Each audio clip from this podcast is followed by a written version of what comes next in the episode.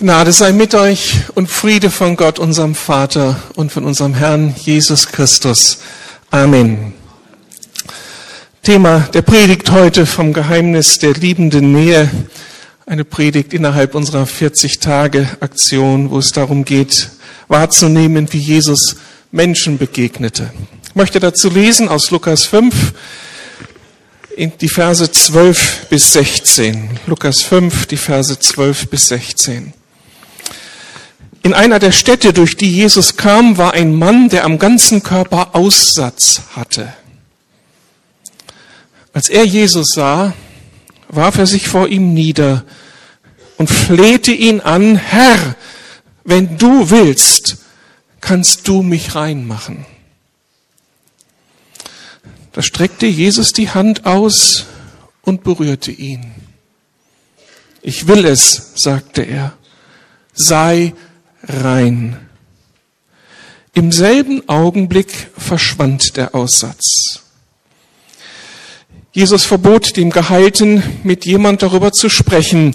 Geh stattdessen zum Priester, befahl er, zeige dich ihm und bring das Opfer für deine Reinigung dar, wie Mose es vorgeschrieben hat. Das soll ein Zeichen für sie sein.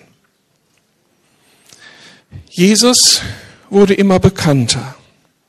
Die Menschen strömten in Scharen herbei, um ihn zu hören und von ihren Krankheiten geheilt zu werden. Er aber zog sich in die Einsamkeit zurück, um zu beten. Lasst uns stille werden und noch einmal beten. Jesus, danke für dein Wort. Das ist alles Realität hier vor 2000 Jahren. Und wir bitten dich durch die Hilfe deines Heiligen Geistes, dass wir von diesem Bericht lernen, dass er uns ermutigt, dass wir hineingezogen werden in dein veränderndes Handeln. Danke, du bist jetzt gegenwärtig. Amen. Jesus heilte vor 2000 Jahren und er heilt heute noch. Das wird das Resümee dieses Gottesdienstes sein. Und ein bisschen sind wir ja dem schon auf die Spur gekommen.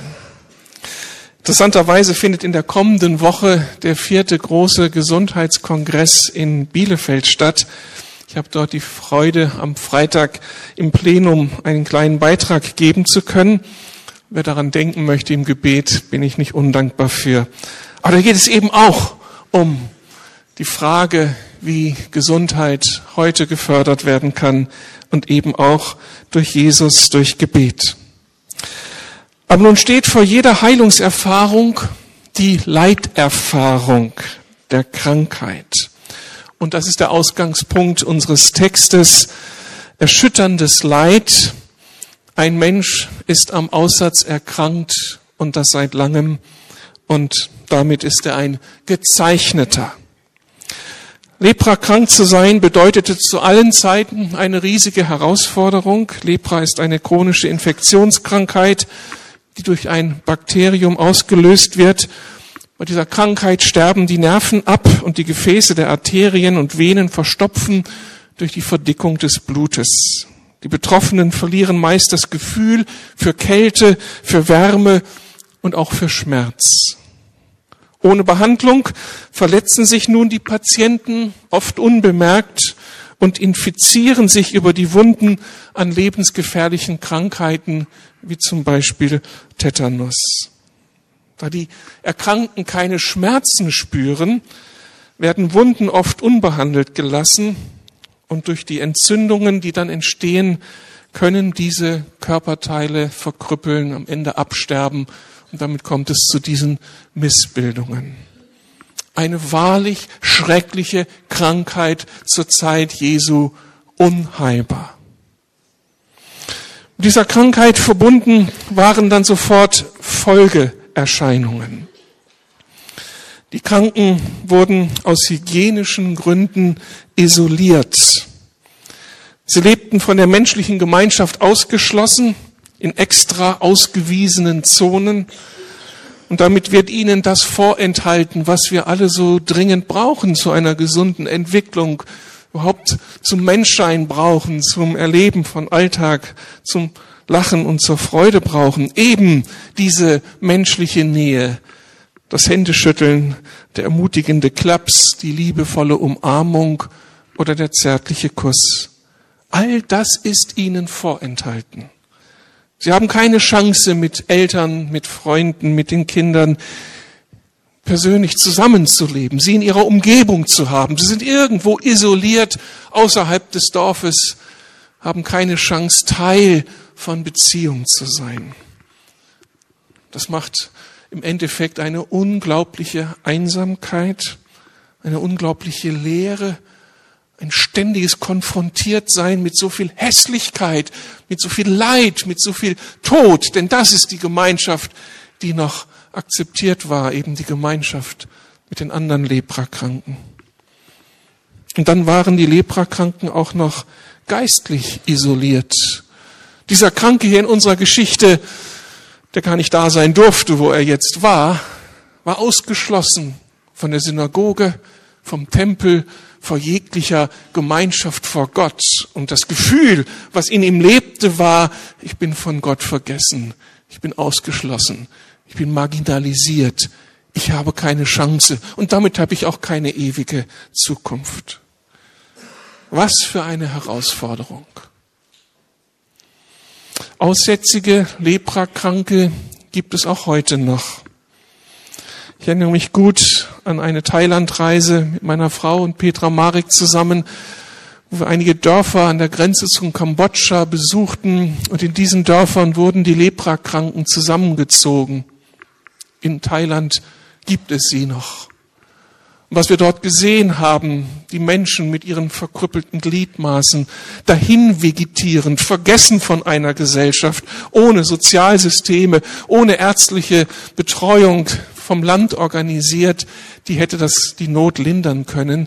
Sie lebten ein fürchterliches Leben unter notdürftigen ähm, Behausungen, so aus Ästen was zusammengezimmert, einen halben Meter über dem Boden, um sich vor Schlangen zu schützen.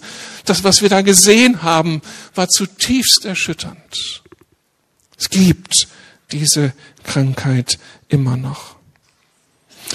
Aber dann sprechen wir heute in unserer Gesellschaft, und das ist auch der Hintergrund, wenn wir versuchen, diese Geschichte zu aktualisieren, von den Menschen, die im übertragenen Sinne aussätzig sind, ausgegrenzt sind, gebrandmarkt sind, nicht dazugehören, nicht zum Mainstream dazugehören, die irgendwo am Rande dieser Gesellschaft überleben müssen.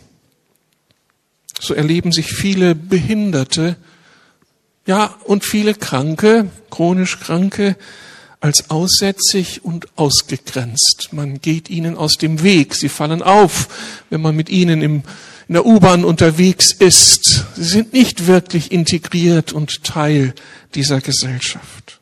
Migranten, die in unsere Städte kommen und nicht willkommen sind, gerade aktuell die Bootsflüchtlinge in Neukölln, die irgendwie kämpfen um ihr Überleben in der Stadt. Die Roma in unseren Einkaufsstraßen oder die Prostituierten hier vor unserer Haustür. Menschen, die irgendwo ausgegrenzt sind am Rande dieser Gesellschaft, aussätzig, ausgegrenzt, einsam. Das ist der Ausgangspunkt.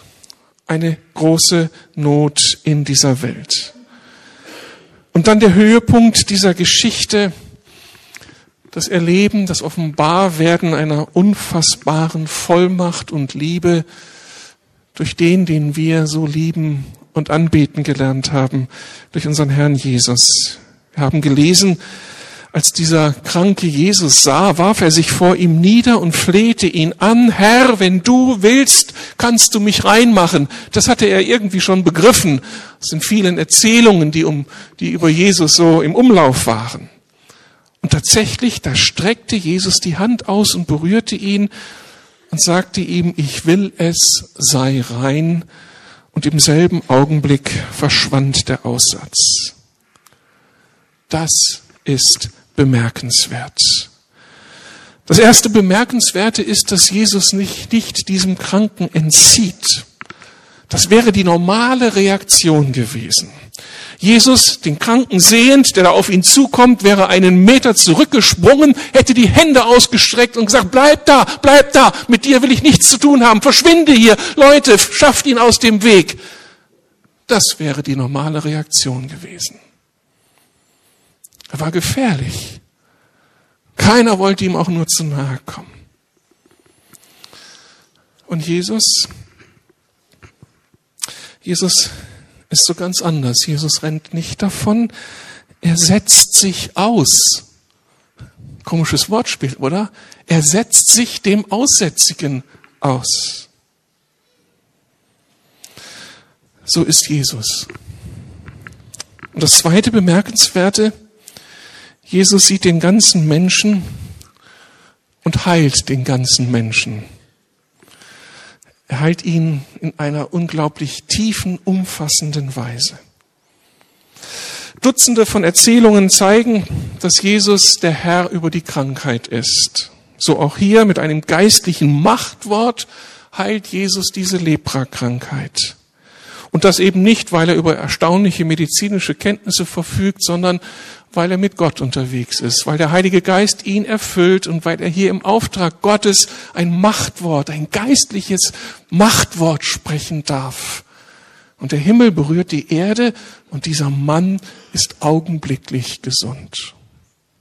Das ist nur durch Gott möglich, der Himmel und Erde geschaffen hat und der alle Möglichkeiten hat, auch in diese Welt einzugreifen, weil sie ja sein Gegenüber ist. Er ist nicht Gefangener dieser Schöpfung und dieser Welt.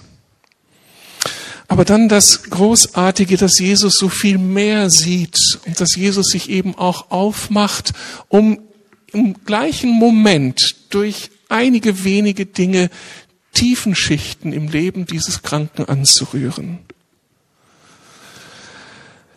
Da streckte Jesus die Hand aus und berührte ihn. Jesus hätte, um diesen Leprakranken von seiner physischen Krankheit heilen zu können, nicht diese Nähe ausdrücken müssen. Jesus hat an anderer Stelle über Kilometer Entfernung Kranke geheilt.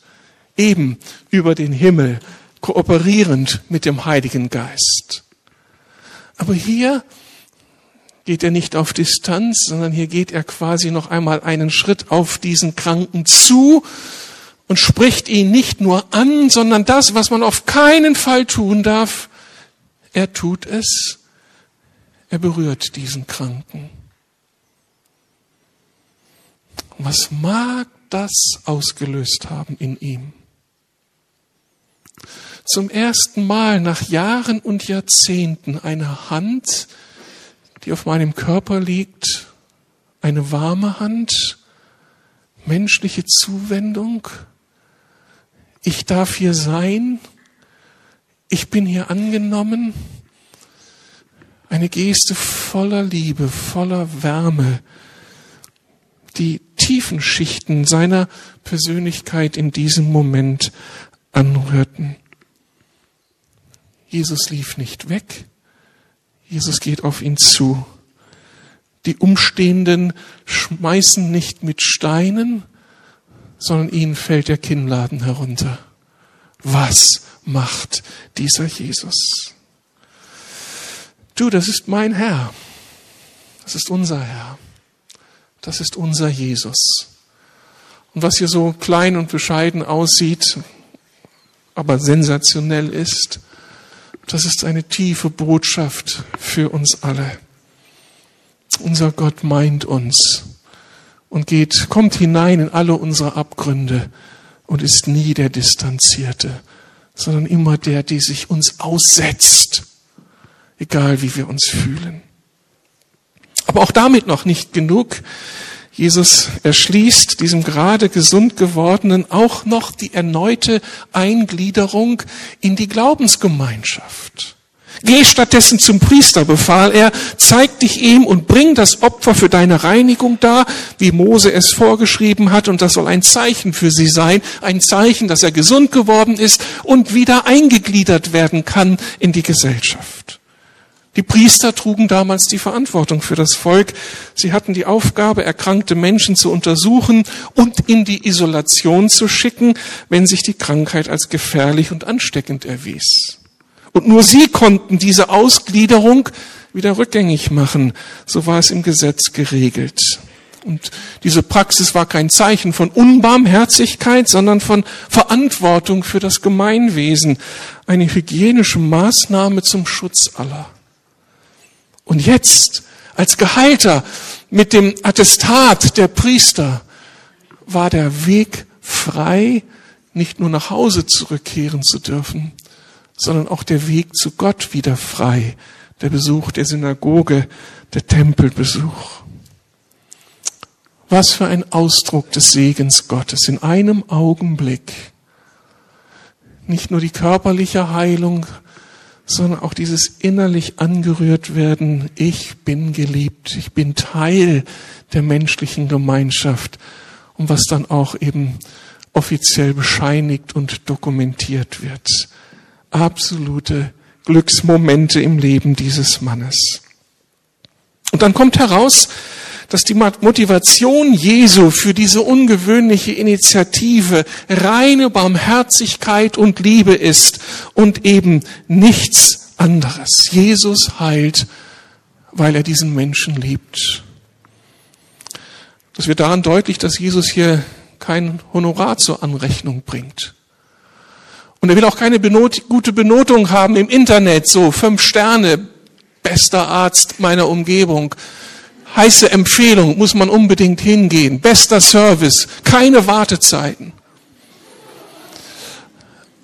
All das will Jesus nicht. All das tut Jesus nicht. Im Gegenteil. Jesus verbot dem Geheilten, mit jemand darüber zu sprechen. Wenn er heilt, wenn er auf die Menschen zugeht, dann nicht um selbst Profit daraus zu ziehen, sondern aus Gnade und Liebe.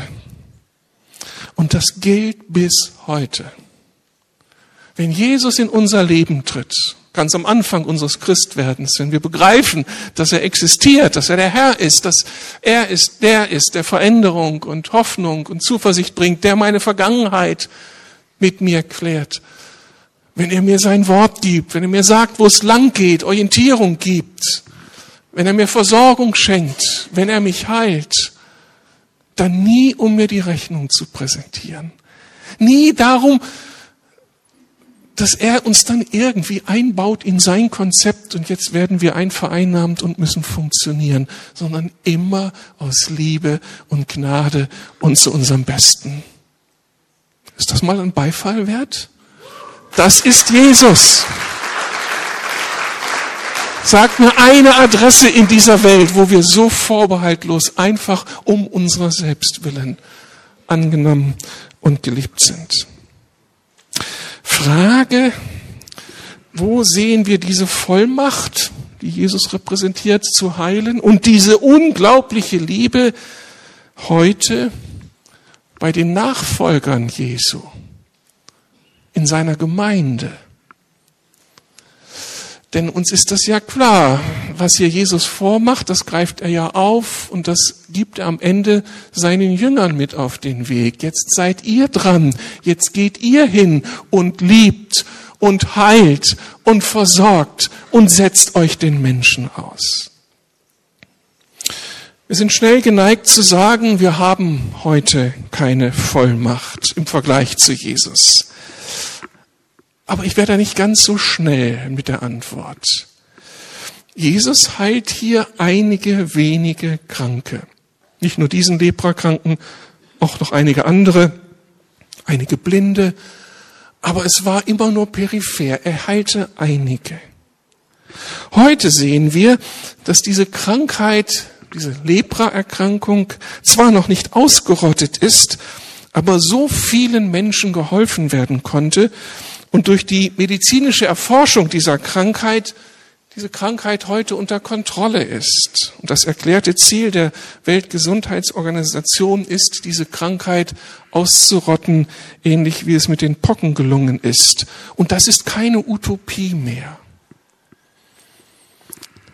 Diese Vollmacht, die die Medizin heute hat, die Ärzte, die Pflegepersonal hat, ist für mich nun kein Angriff auf die Souveränität Gottes und auf seine Art, uns sich zuzuwenden. Im Gegenteil.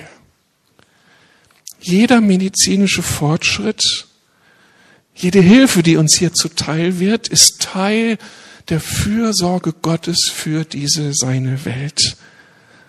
Er bringt damit seine Fürsorge zum Ausdruck für dich und mich. Und jeder medizinische Fortschritt basiert auf die Naturgesetze, die Gott geschaffen hat. Und die Fähigkeit des Menschen, diese zu erforschen, ist Gottes Gabe an den Menschen. So kann jedes Antibiotikum, jede Operation, jede Krankengymnastik eine Antwort auf das Gebet sein, Herr, hilf mir doch. Herr, heile mich.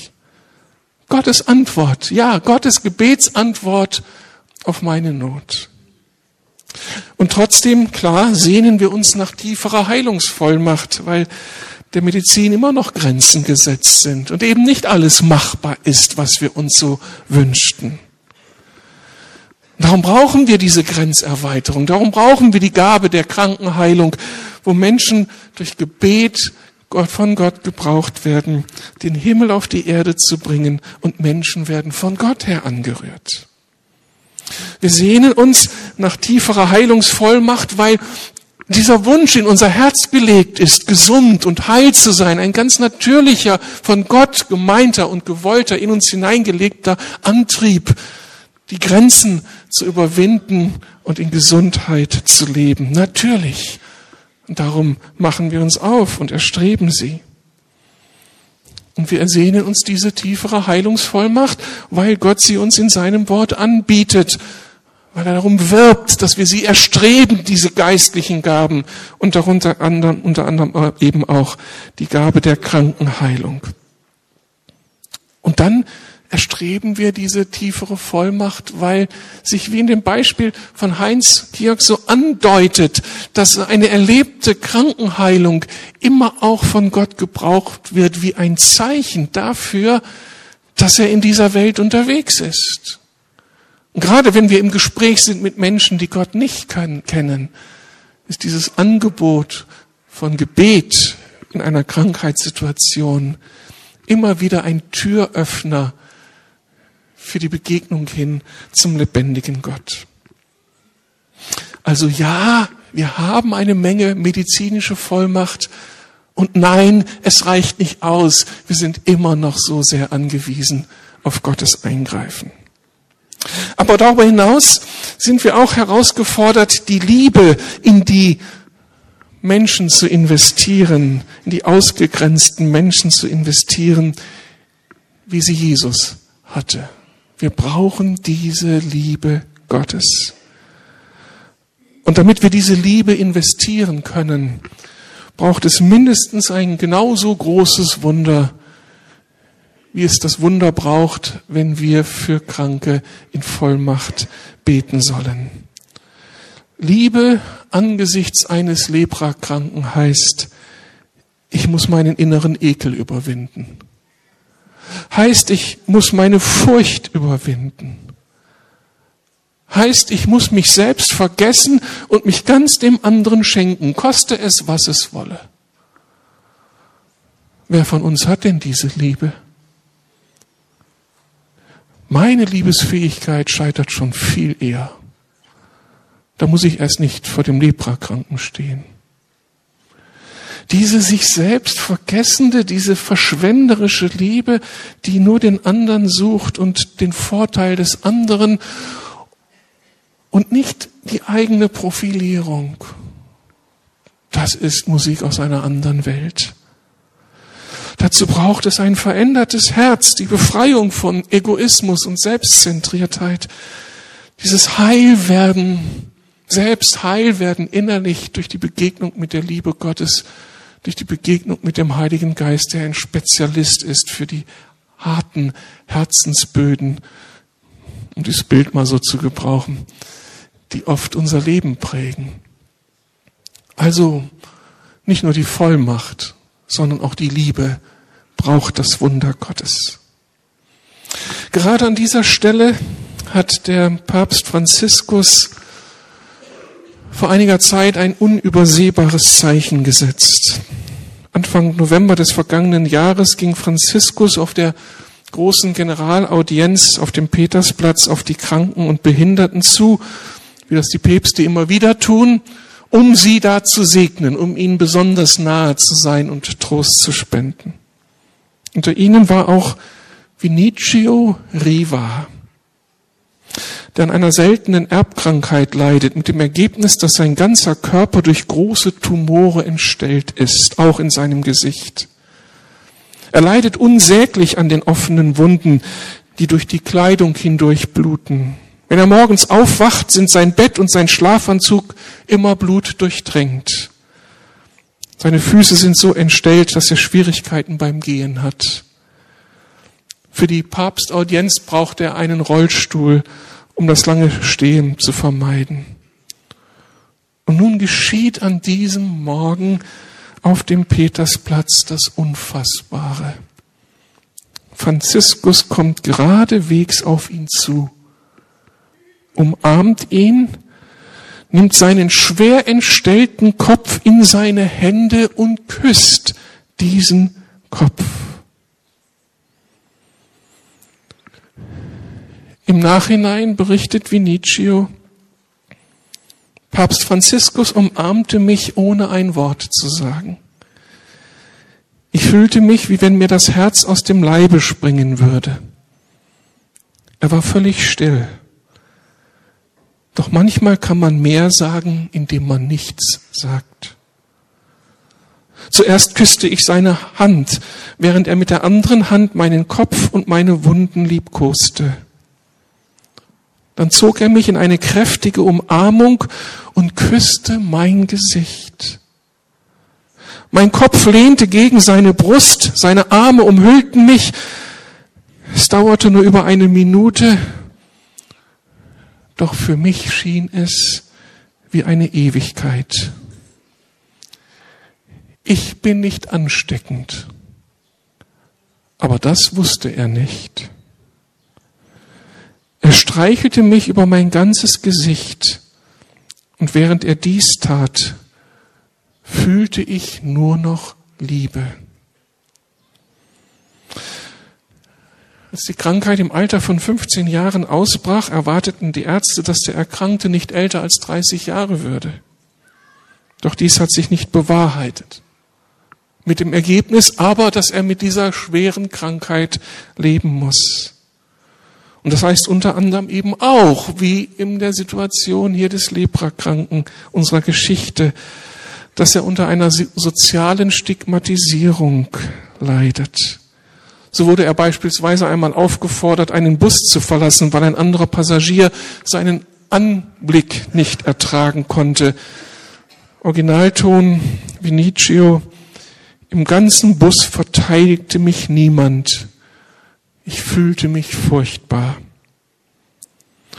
Von einer katholischen Organisation wird er jedes Jahr nach Lourdes mitgenommen, wo er Gott um Heilung bittet. Und im vergangenen Jahr eben ermöglichte man ihm seinen ersten Besuch auf dem Petersplatz zu dieser Papstaudienz. Die Bilder dieser Liebestat vom Petersplatz gingen um die Welt und sie vermittelten überall die Botschaft von der uneingeschränkten christlichen Nächstenliebe. Was für ein Zeichen!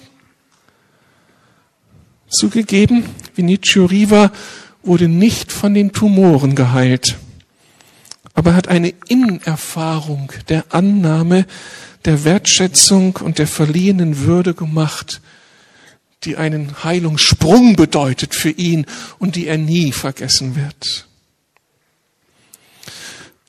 Und Papst Franziskus ist nicht alleine. Zigtausende sind ihm vorausgegangen, sind heute unterwegs weltweit im Namen des Christus. Und sie werden weitergehen, auch in Zukunft. In den Lagern der Leprakranken, damals in Thailand, als wir sie besuchten mit Petra, arbeiteten nur christliche Ärzte und Pfleger oder Ärztinnen und Pflegerinnen. Die Einheimischen hatten sich alle aufgemacht, um in den Großstädten und besonders in Bangkok das große Geld zu verlieren, zu verdienen. Es mussten die Christen aus dem Ausland kommen, um hier Hilfe zu wirken. Der Buddhismus hat einfach kein Verständnis und kein Konzept für die selbstlose, praktische, sich an andere verschenkende Liebe. Da kann auch von Mitgefühl gesprochen werden, aber nie von einem Mitgefühl, das zur Tat wird, das sich dem anderen schenkt aus Liebe. Darüber hinaus finden wir heute Christen auf den Müllbergen Manilas, in den Drogenhöllen Kalkuttas, in den Elendsvierteln der Megastädte in Afrika und im undurchdringlichen Urwald Südamerikas. Überall die gleiche Geschichte. Menschen erfasst von der Liebe Gottes machen sich selbst los und suchen die, die diese Liebe Jesu so dringend brauchen. Jesus ist immer noch unterwegs. Immer noch unterwegs, um zu suchen, die verloren sind. Um zu heilen, die krank sind. Um zu speisen, die hungrig sind. Er ist unterwegs in unseren Schwestern und Brüdern überall auf der Welt. Und er ist mit uns unterwegs, mit dir und mir. Zu Hause in der Nachbarschaft, auf der Fahrt mit der U-Bahn durch Berlin, am Arbeitsplatz und auch abends beim Theaterbesuch. Jesus ist mit uns unterwegs um zu suchen, die verloren sind, um zu heilen, die krank sind. Er ist mit uns unterwegs. Dann setzt unser Text den Schlusspunkt. Der Schlusspunkt ist ein Hinweis auf eine nie versiegende Kraftquelle. Das heißt hier im Text, Jesus wurde immer bekannter, die Menschen strömten in Scharen herbei, um ihn zu hören und von ihren Krankheiten geheilt zu werden. Er aber zog sich in die Einsamkeit zurück, um zu beten. Was war das Geheimnis Jesu? Dass er Gott war und über den Boden schwebte und eben nicht mit den Abgründen auch menschlicher Existenz zu kämpfen hatte? Die Bibel sagt uns, dass er kein Halbgott war, sondern dass er wirklich Mensch wurde mit all den menschlichen Begrenzungen. So war auch er nach einem langen Tag müde. So gingen auch ihm die Kräfte auf, aus, wenn so viele Menschen an ihm zerrten. Und um diese seine menschliche Begrenzung zu überwinden, gab es für Jesus nur diesen einen Weg, die Gemeinschaft mit dem Vater. Hier tankte er neue Kraft, hier tankte er neue Liebe für die Menschen und hier holte er sich Anweisung, zu wem er gehen sollte. Denn die Not war so riesig und er konnte nicht allen Menschen helfen. Alles andere hätte ihn total überfordert und seine Mission wäre gescheitert. Er brauchte die Nähe zum Vater, diese zwei, diese vier, diese sechs Stunden, die mehr Kraft vermitteln als die 14 Tage oder vier oder sechs Wochen, von denen wir gerade in dem geistlichen Eindruck hörten. Und das ist nun nicht nur das Geheimnis von Jesus, sondern auch das Geheimnis eines Papstes Franziskus und ein Geheimnis der vielen Christen, die weltweit Botschafter der Liebe Gottes sind. Es hat mich schon berührt zu hören, wie Charles Whitehead, der am letzten Wochenende hier war, erzählte von den persönlichen Gebetssitzungen morgens um 6 Uhr im Arbeitszimmer in der Privatkapelle des Papstes Johannes Paul II. erzählte, wenn er da morgens um 6 Uhr hinkam, war der Papst schon längst am Beten und er betete mit einer Inbrunst und betete sich die ganze Last seiner Kirche und dieser Welt von seinem Herzen. Oder die Professorin Kamper erzählt vom jetzigen Papst, wie er ihr anvertraut hat, seine Gebetszeit ist abends zwischen sieben und acht. Und dass er da sein Herz so vor dem Herrn ausschüttet und manchmal so müde sei, dass ihm die Augen zufallen. Sowas erzählt auch ein Papst seinen Mitarbeitern. Menschen, die verstanden haben, dass die Kraftquelle allein der lebendige Gott ist. Wenn wir das lernen und praktizieren, dann ist alles möglich. Dann wird mein distanziertes, kaltes Herz verwandelt. Dann kann ich lieben, wo ich vorher in Panik geraten werde, wäre. Und dann kann ich ein Kanal für die Kraft Gottes werden. Dann fließen durch mich, dann fließen durch dich die Heilungskräfte Gottes hin zum anderen. Können wir mal einen Moment die Augen schließen und uns das vorstellen? dass wir teilhaftig werden dieser Kraft und Liebe Jesu und diese Liebe durch uns fließt und wir eben nicht die Überforderten sind, die jetzt hier was machen müssen, sondern die erfahren, dass wir Beschenkte sind, so beschenkt, dass in uns so ein Überfluss entsteht, dass es hinfließt zu den anderen und nicht aus uns herausgepresst werden soll. Du, das ist die Verheißung, die auf deinem Leben liegt. Und nicht nur auf einigen wenigen Superstars. Denn du und ich, wir sind berufen von Jesus und erfüllt mit dem Heiligen Geist. Wenn wir damit unterwegs sind, mit ihm unterwegs sind, ist alles möglich. Aber vielleicht empfindest du dich ja im Grunde genommen im Kreis der Superchristen wie ein Aussätziger. Du vergleichst dich mit vielen leidenschaftlichen Christen, die den Mut haben, mit anderen zu beten, die Jesus bekennen, die begeisterte Beter und Bibelleser sind. Und du fühlst dich ausgegrenzt innerlich. Ich gehöre nicht dazu. Ich schnall es nicht. Wenn das so ist, dann könnten wir vielleicht heute Morgen auch von dem Aussätzigen lernen und nicht nur von Jesus. Der Aussätzige überwand seine Furcht und setzte alles auf die Karte Jesus.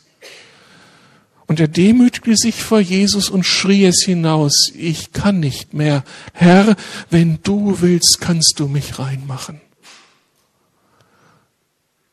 Und das wäre die Einladung an dich, diese Position einzunehmen vor Christus, vor dem lebendigen Gott, vor dem Heiligen Geist. Komm, überwinde deine Furcht. Setze alles auf die Karte Jesu. Demütige dich vor ihm und schrei es doch hinaus. Jesus, ich bin am Ende, ich kann's nicht.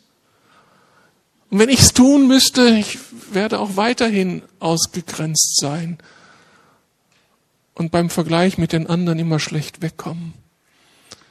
Aber wenn du willst, kannst du mich zu einem Menschen machen, der wahrhaftig liebt, der wahrhaftig Barmherzigkeit übt, der sich wahrhaftig loslassen kann, um sich dem auszusetzen, der die Liebe Gottes braucht. Heiliger Geist, wenn du willst, kannst du mich zu einem wahrhaft liebenden Menschen machen. Und ich darf euch die unglaubliche Wahrheit sagen. Er will. Auch heute. Ist das nicht gut? Das ist das Evangelium, das uns heute gesagt ist. Amen.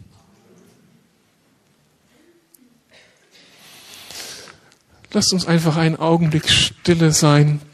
Ich denke, wir haben viele Worte gemacht und du findest deine eigene Antwort. Was darf der Heilige Geist, was darf Jesus für dich tun? Sag's ihm. Du musst jetzt hier nicht laut schreien, darfst es auch leise schreien, aber sag's ihm doch.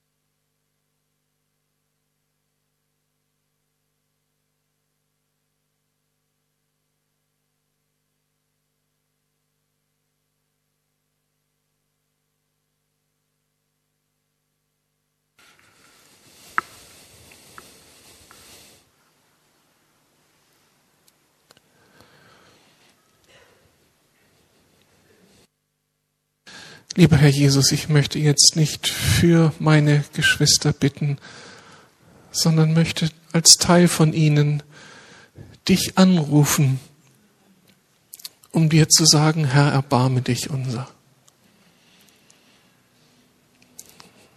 Danke, dass du uns deinen Heiligen Geist geschenkt hast, dass wir Christen sein dürfen und dass du damit alles mitgebracht hast, auch Liebe, auch Barmherzigkeit, auch Vollmacht.